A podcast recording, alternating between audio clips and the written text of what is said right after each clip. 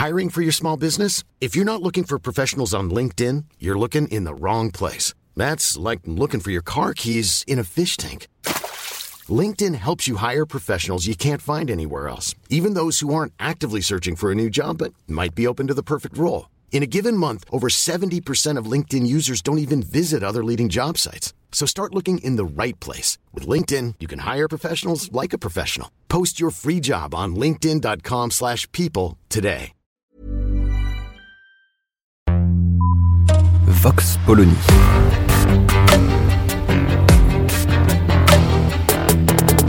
L'actualité vue par la directrice du magazine Marianne, Natacha Polony.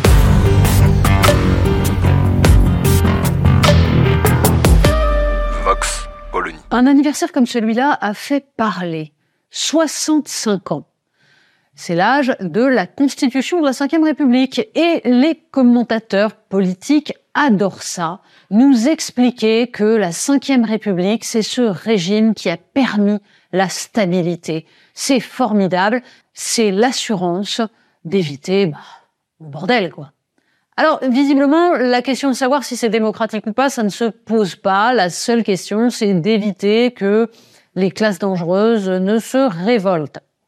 Sauf que Emmanuel Macron, lui, a bien senti depuis, bah, depuis les débuts de son premier quinquennat que de fait ça craquait d'un peu partout et que plus la Ve République était stable et plus justement, eh bien il se trouvait des citoyens pour trouver que la Constitution était devenue un instrument pour perpétuer un régime de moins en moins légitime.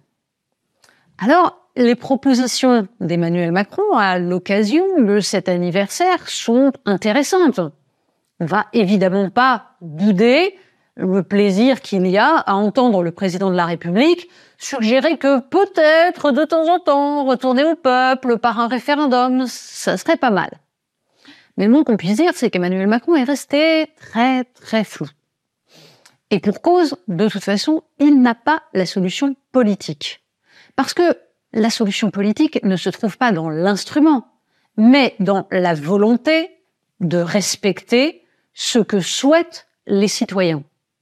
On peut donc ergoter pour savoir s'il faut élargir le cadre de l'article 11, c'est-à-dire décider qu'on pourrait faire des référendums sur autre chose que l'organisation des pouvoirs publics, les services publics, éventuellement donc élargir à des sujets de société, ou alors s'il faut permettre un seuil moins élevé pour que puisse s'organiser un référendum d'initiative partagée, dans la mesure où cet instrument a été pensé pour ne jamais être utilisé, les deux pistes ont été évoquées par Emmanuel Macron.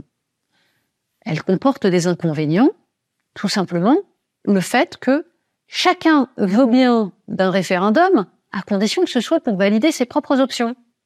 Donc face à un Emmanuel Macron qui se moque de savoir sur quel sujet on pourrait interroger les Français du moment qu'on trouve un sujet sur lequel il pourrait dire oui, on a des oppositions qui veulent bien d'un référendum sur les sujets qui leur importent, mais surtout pas sur le reste.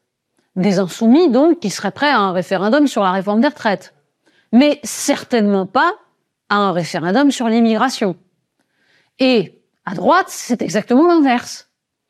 Bref, plus personne ne se demande exactement quels sont les sujets sur lesquels les citoyens doivent pouvoir s'exprimer pour lever les barrières, les blocages qui empêchent que tout simplement la volonté du peuple prévale. Exemple de l'école. C'était la promesse déjà de Jacques Chirac en 2002, un référendum sur l'école. On comprenait d'ailleurs pas très bien ce que ça signifiait puisque un référendum doit se faire sur un texte précis. Mais qui sait ça aurait pu être en effet sur le texte d'une loi d'orientation. Comme Jacques Chirac a trahi sa promesse, il a remplacé cela par une grande consultation dont les conclusions ont été enterrées pour permettre ensuite à l'administration de la rue de Grenelle qui avait réformé depuis 30 ans de continuer tranquillement. Ça a donné la loi d'orientation de 2005 qui était donc la continuité totale de la loi de 1989 alors même que dans les sujets qui avaient permis la défaite de Lionel Jospin, il y avait bien la question de l'école. Cas d'école, si l'on peut dire, de la façon dont se pose la question du référendum.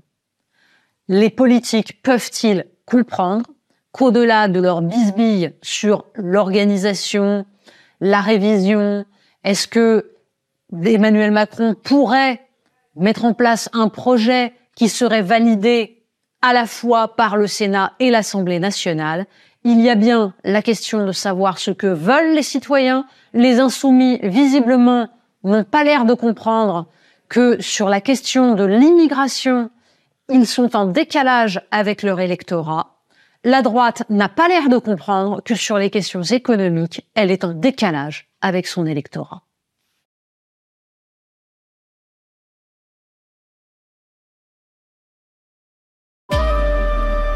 Vox Polony. Retrouvez tous les podcasts de Marianne sur les plateformes de streaming. Et puis les analyses, articles et entretiens de la rédaction sur marianne.net. Et surtout, n'hésitez pas à noter cet épisode et à nous laisser vos commentaires.